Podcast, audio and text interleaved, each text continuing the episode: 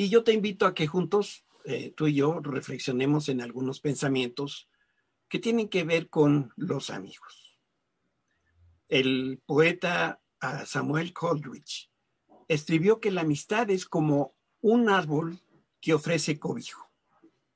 A mí me parece una, una manera sencilla, pero también una manera correcta para explicar el significado de una relación especial que puede darse entre dos personas.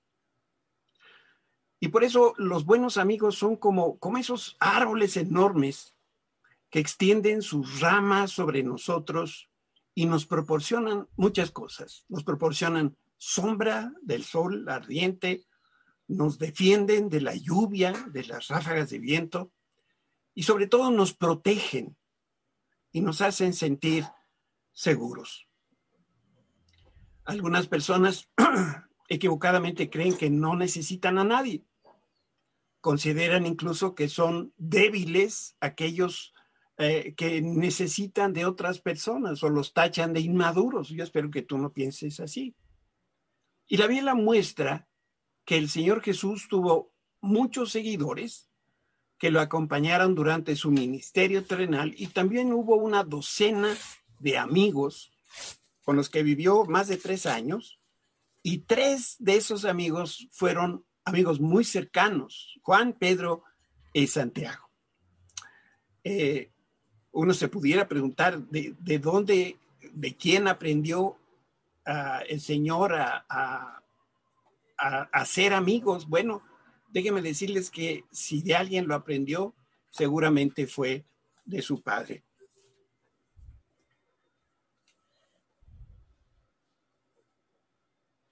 Santiago nos dice que Abraham, entre otros personajes de la Biblia, fue llamado amigo de Dios.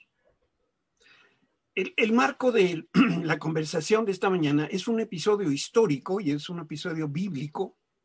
Y mi deseo es que el Espíritu Santo hoy pueda cambiar nuestra percepción acerca de los amigos. Y voy a hablar de David, el rey David. Era un hombre multifacético, eh, él no solamente tenía un árbol que lo cubría, sino que él tenía en realidad un bosque de amigos. Y para poder tener más claridad en el mensaje de hoy, tenemos que tener presente el marco histórico que el, lo cual describe el momento que estaba experimentando David, en ese momento de su vida del que vamos a hablar. Y son varias las cosas que yo quiero que tú las consideres en tu mente. Primer lugar, en el ámbito personal, David, aunque era el rey, se sentía culpable. Nadie vaya a creer que, David eh, era una blanca paloma. La Biblia lo, lo, describe con toda claridad. Él adulteró con Betsabé, una vecina, y después mandó a asesinar al esposo. Y para colmo de males, vivió muchos meses ocultando estos crímenes que el pueblo ya sabía que el rey había cometido. Y a consecuencia de su mala conducta, muchas cosas pasaron. Pero quizá lo que más le dolió fue que el bebé que nació de esa relación extramarital murió a los pocos días de nacer.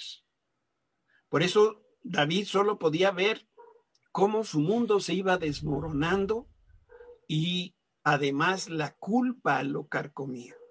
Yo creo que sentía culpa física, culpa emocional, culpa espiritual y así se reflejaba en él.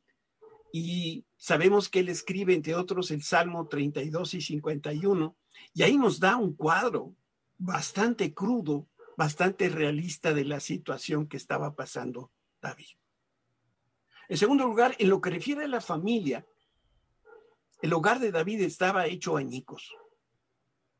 En esos días, el hogar de David si, yo le pusiera palabras, adjetivo que calificaran cómo, cómo era su hogar, tendría que decir que estaba lleno de enojo, amargura, resentimiento, incesto, violación, asesinato y rebeldía de sus propios hijos.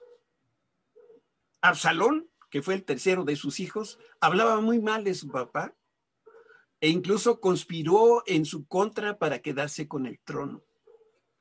Y no sé qué opinas, qué opinas tú, pero para mí pocas cosas son tan dolorosas como cuando tenemos problemas en la familia. Entonces te digo que David tenía problemas en el ámbito personal, se sentía culpable. En lo que refiere a su, a su familia, el hogar de David estaba hecho añicos. En tercer lugar, en lo que refiere a lo político, David perdió el respeto y la autoridad como ese líder nacional. Saben, hay algo que lo, digamos, lo, desprendemos de la escritura. Él perdió contacto con su familia a, consecuencia de sus malas acciones. Y también creció el número de, súbditos que lo criticaban. De manera que un, un, día Israel lo amó y lo tuvo por el más grande héroe nacional. Pero en el momento de nuestra historia, ni siquiera lo respetaban, aunque David por todos lados, pues llevaba la investidura real. Entonces, David sufría, como digo, en lo personal, en lo familiar, en lo político, y en medio de todas estas circunstancias adversas, se dio a conocer la conspiración de su hijo Absalón. Y aquí es donde vamos a ir empezando a entrar un poquito en los detalles. Vamos a leer juntos un pasaje un poquito extenso que está ahí en 2 Samuel 15.1. Dice, después Absalón compró un carruaje y caballos y contrató a 50 guaruras, 50 guardaespaldas para que corrieran delante de él. Cada mañana se levantaba temprano e iba a la puerta de la ciudad y cuando la gente llevaba un caso al rey para que lo juzgara, Absalón, este hijo de David, eh, le preguntaba, ¿de qué parte de Israel eres? Y la persona le mencionaba a qué tribu pertenecía. Versículo 3. Entonces Absalón le decía, usted tiene muy buenos argumentos a su favor. Es una pena que el rey no, tenga disponible a nadie para que lo escuche. Esta es la manera como Absalón estaba eh, perforando la, la imagen de su padre. Dice el versículo 4, qué lástima, dice Absalón, que no soy el juez, si lo fuera, todos podrían traerme sus casos para que los juzgara y yo les haría justicia.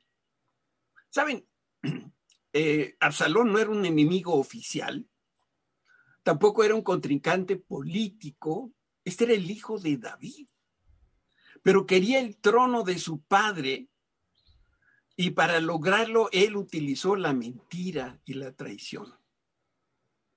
Por llamarle de alguna manera en términos contemporáneos, David despachaba en la corte, mientras que Absalón hacía de las suyas a las puertas de la ciudad, actuando como coyote como algunas personas que vemos afuera de las dependencias de Estado, ¿verdad? En nuestro, nuestra ciudad, en nuestro país. Absalón sabía que las personas andaban buscando justicia y que traían alguna queja y para eso se dirigían al rey para obtener uh, un consejo y al, al, mismo tiempo cuando David daba un consejo, pues eso se hacía ley. Por eso él salió a interceptar a esta gente que traía sus casos ante el rey y a persuadirlos a través de mentiras e insinuaciones. Y, si yo pusiera en palabras lo que, lo que Absalón decía era, oye, espérate un momento. Ustedes saben que nadie allá arriba en la corte real realmente se interesa por tu caso, por tus problemas, pero yo sí. Si tan solo se dieran cuenta el pueblo de mi sabiduría y me dejaran ocupar el trono, yo mismo les haría justicia. Y Continuamos leyendo, leyendo allí en 2 Samuel 15.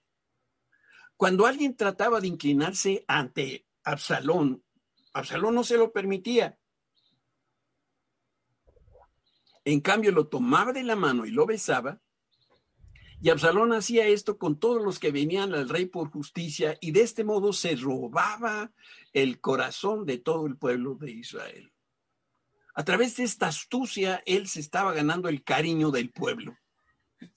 El plan de Absalón funcionó a la perfección y poco a poco socavó la reputación de David y también elevó su propia reputación.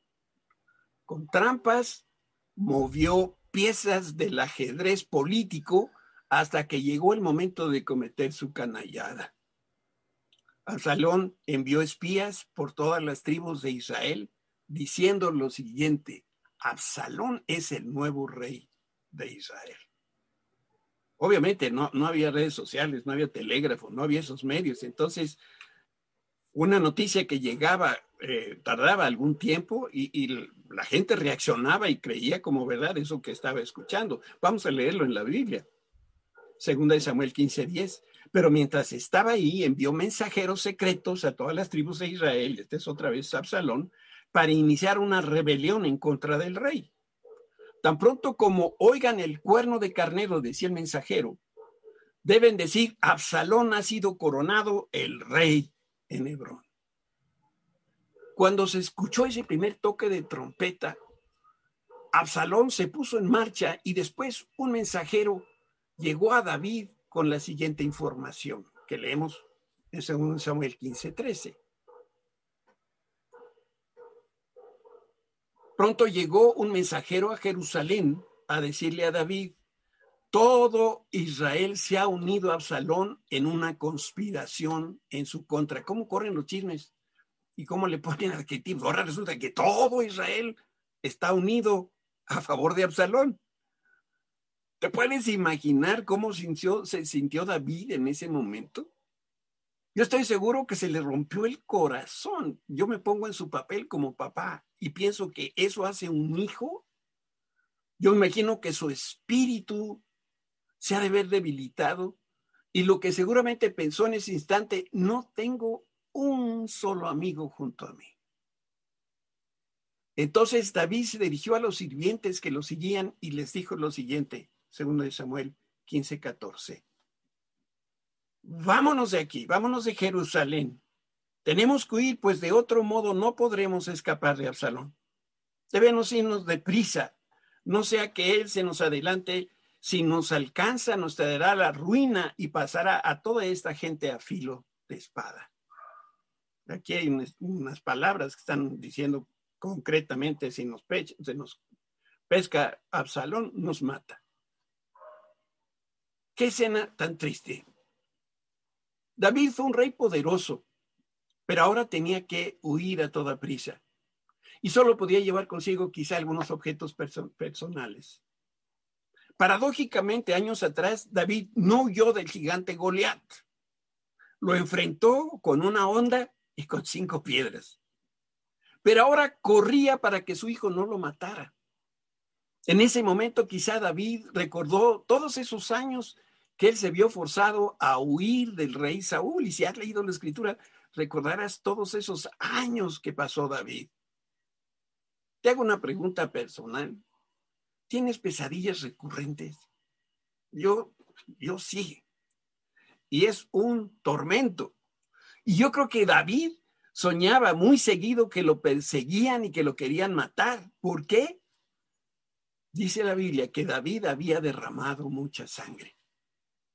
Quiere decir que él en su, ah, posición de rey y de estratega, ganando territorio y ganando, batallas, pues se llevó consigo a muchos enemigos y quizá también algunos de los propios. Y entonces dice la Biblia, sus manos estaban ah, manchadas de sangre. Tenía más enemigos que amigos. Lo que nunca se imaginó fue que uno de sus propios hijos lo quisiera matar para gobernar en el trono de Israel. Y entonces los, los siervos le dijeron lo siguiente al rey que vamos a leer en esta porción de 2 Samuel 15. Estamos con usted, respondieron sus consejeros. Y esos consejeros eran siervos y también estaban sus oficiales.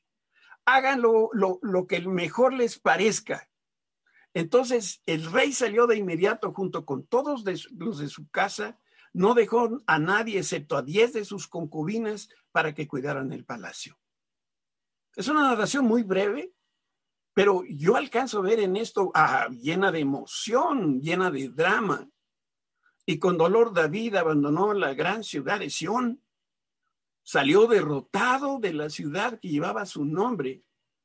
Y cuando, cuando llegó al límite de la ciudad, en la última casa, se detuvo.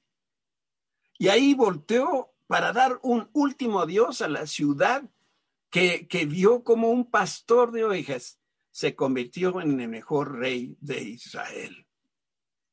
Todos los siervos corrían para salvar su vida. Mientras tanto, David veía en esa última casa todo lo que dejaba atrás. No sé si, si tú te acuerdas cuando de niño, este, porque me estoy acordando ahora cuando mis papás, yo era niño, mis papás nos llevaban a, a Acapulco, quizá en Semana Santa, unos tres, cuatro días o algo así. Y, y, cuando veníamos de regreso, yo me recuerdo haber volteado por la ventana de atrás del carro y ver cómo esa visión del mar se iba haciendo cada vez más pequeña, con ganas de quedarse más tiempo. Así veo a David en esta última casa. ¿Qué era lo que más necesitaba este hombre? Te digo, un árbol que lo cobijara. Necesitaba un amigo en ese momento que le dijera, David, no te preocupes, yo estoy contigo. Mira, no tengo todas las respuestas, pero te aseguro que voy a estar contigo hoy y siempre.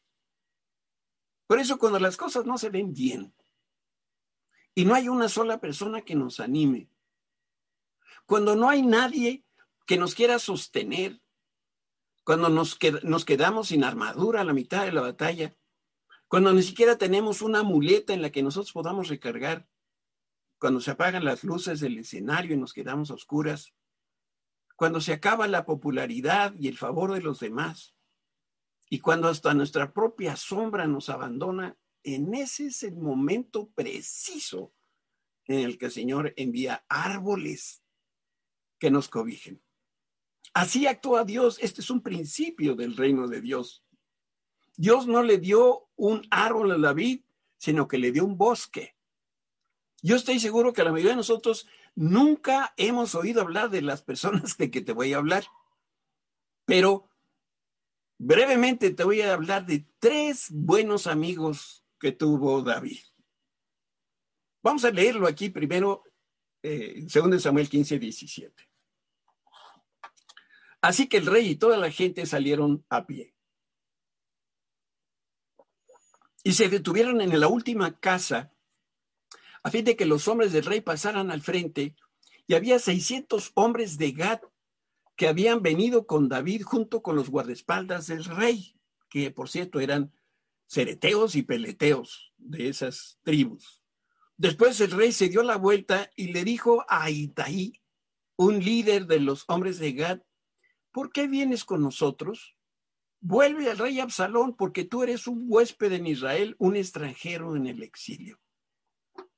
El primer amigo de David fue Itaí el Geteo. Y este hombre era un amigo del rey.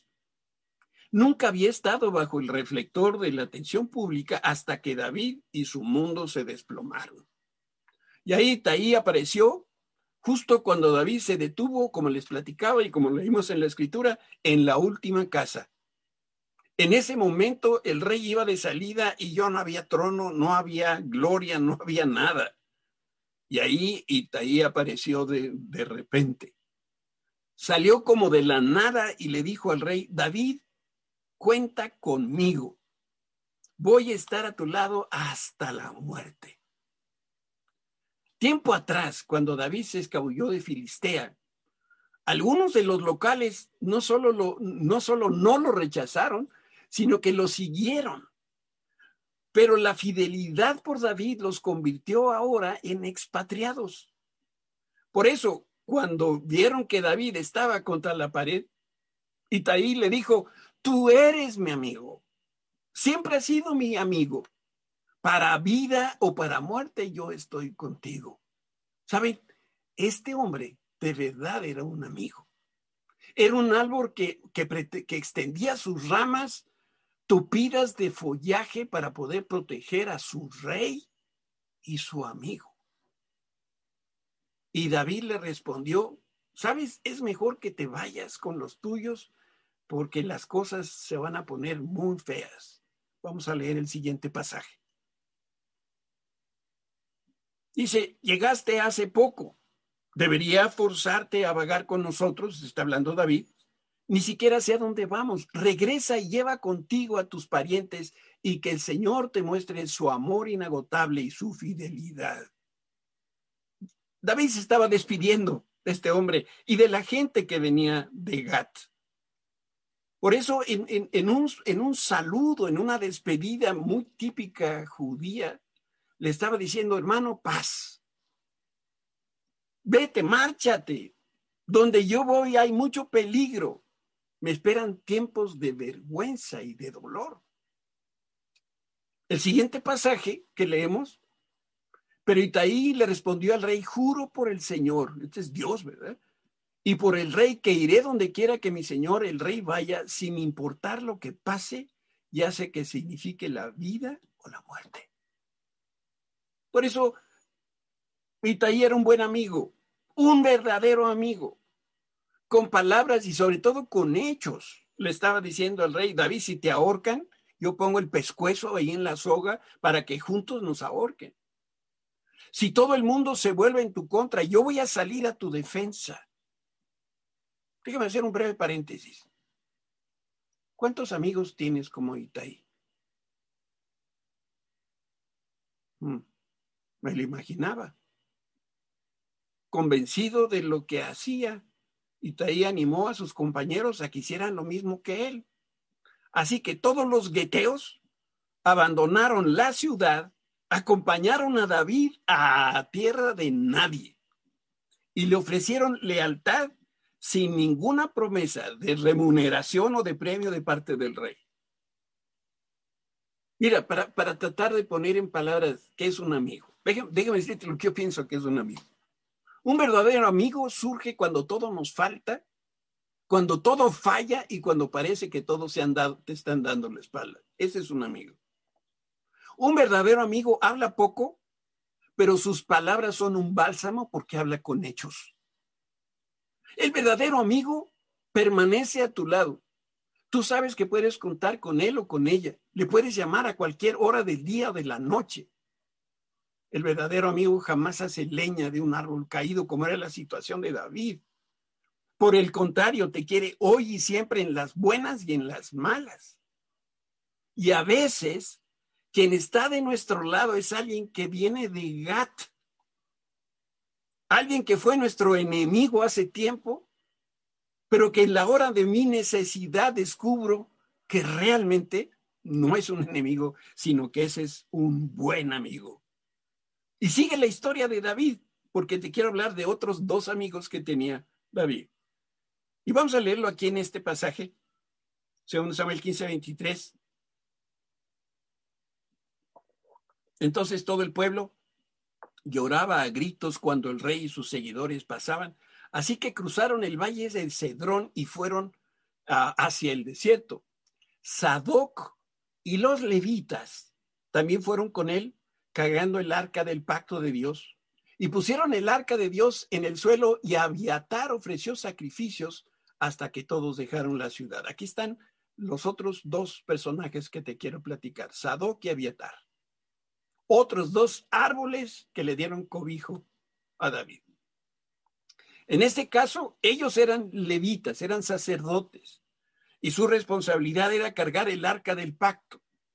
Y al bajar el, el, arca, miraron a David y le dijeron, no entendían mucho de lo que estaba sucediendo, pero sí le dijeron, iremos contigo a donde quiera que vayas. Estuvimos contigo en el pasado, estamos contigo en el presente y estaremos contigo en el futuro. Vamos a donde tú vas. Nuevamente estos, estos hombres eran sacerdotes, representaban a Dios y ministraban al pueblo en su casa. Y el, rey David le contesta a Sadoc lo siguiente que vamos a leer. Luego el rey le dio instrucciones a Sadoc, este es el rey ya hablando en términos de orden, ¿eh? Le da instrucciones a Sadoc para que regresara el arca de Dios a la ciudad de Jerusalén si el Señor le parece bien, dijo David, me traerá de regreso para volver a ver el arca y el tabernáculo. Pero si Dios ya ha terminado conmigo, pues entonces dejemos que él haga lo que mejor le parezca. Qué espíritu tan dócil, tan humilde tenía el rey David. Y esa es la manera correcta de salir victorioso de las consecuencias de nuestras malas decisiones. En otras palabras, David le decía al Señor, Señor, si tú decides poner fin a mis días, pues por mí no hay ningún problema. Pero si en vez de esto me quieres utilizar, me harías la persona más feliz de este planeta. Pero suceda lo que suceda, yo entrego mi futuro en tus manos. David sabía que el arca del pacto y su vida no le pertenecían. Por eso dejó todo a disposición del Señor. Y David comprendía que la posesión del arca no era garantía de bendición de Dios. El arca nunca fue un amuleto de buena suerte. Sabía que el arca debía estar en la ciudad capital porque era el símbolo del gobierno de Dios, sin importar quién fuera el rey de Israel. Y David reconoció que él no era el dueño del trono y que el rey celestial, que es Dios mismo, el Dios de Israel, era soberano para otorgarle el reino terrenal, pues a la persona que él quisiera. Y si sus días de, rey habían llegado a un fin, pues adelante. David pidió a sus dos amigos, Sadoc y Abiatar, que regresaran el arca y también les pidió que se quedaran a ministrar en el templo porque el pueblo los necesitaba. Y para honrar a David hicieron lo que les pidió. No argumentaron, no resistieron, porque ellos solamente querían ayudar a, David sin importar que ellos tuvieran que regresar a la ciudad. Y si, si era ya un nuevo rey, pues no sabían cómo les iba a ir pero decidieron obedecer y lo leemos ahora en este siguiente texto. El rey también le dijo al sacerdote Sadoc, mira, este es mi plan. Tú y Abiatar deben regresar a la ciudad sin llamar la atención junto a tu hijo Aimás y con Jonatán, el hijo de Abiatar. Yo me detendré en los bajíos del río Jordán, es decir, en esos puntos de cruce del desierto, y ahí eh, esperaré tu informe. El deber del súbdito era obedecer las instrucciones del rey. Punto. Debía confiar en su buen juicio a que implicara para la persona penurias o inseguridad o privaciones o sufrimientos, incluso si, si, requería o le iba a costar la vida. Pero lo más importante era que con su obediencia, estos dos amigos le demostraron a David, yo estoy contigo. Un verdadero amigo te dirá en tu necesidad, haré todo lo que me pidas, puedes contar conmigo toda la vida. Un verdadero amigo es como un escudero, como el escudero del propio rey, que a la hora de los golpes y cocolazos se va a colocar entre tú y el fuego enemigo.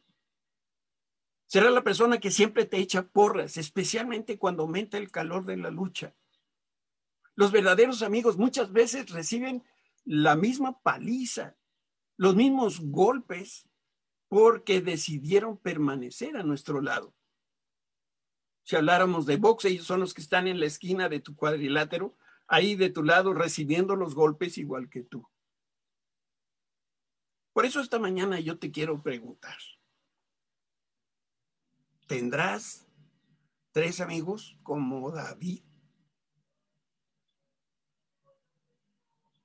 Sabes, aquí en Oasis, nuestra iglesia, la formamos un grupo de amigos y de familias cristianas. Todos somos diferentes, pero tenemos una cosa en común, y esto es que buscamos tener una relación personal con Jesús.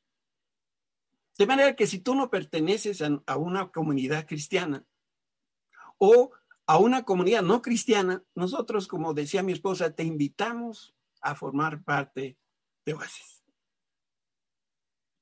David, tú y yo tenemos antecedentes personales, familiares, laborales, financieros y sociales también.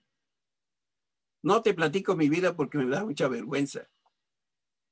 Pero ¿cómo está tu vida hoy? Tu situación familiar o tu situación personal. ¿Cómo están tus finanzas? ¿Estás más o menos bien? O estás más o menos mal. Pobre David, a él en esa época de su vida le llovió sobre mojado. David se sintió el hombre más desdichado del universo. Y a lo mejor tú como David hoy te encuentras en la última capa, en la última casa, y estás de capa caída. Si esa es tu situación, yo tengo buenas noticias para ti, para ti porque hay un amigo que es mejor que todos los amigos de David y su nombre es Jesús. Ah, sí, Jesús es mejor amigo que Taí, el Geteo. Y Taí ofreció acompañar a David y lo cobijó con su amistad. Pero el mejor amigo que existe es Jesús.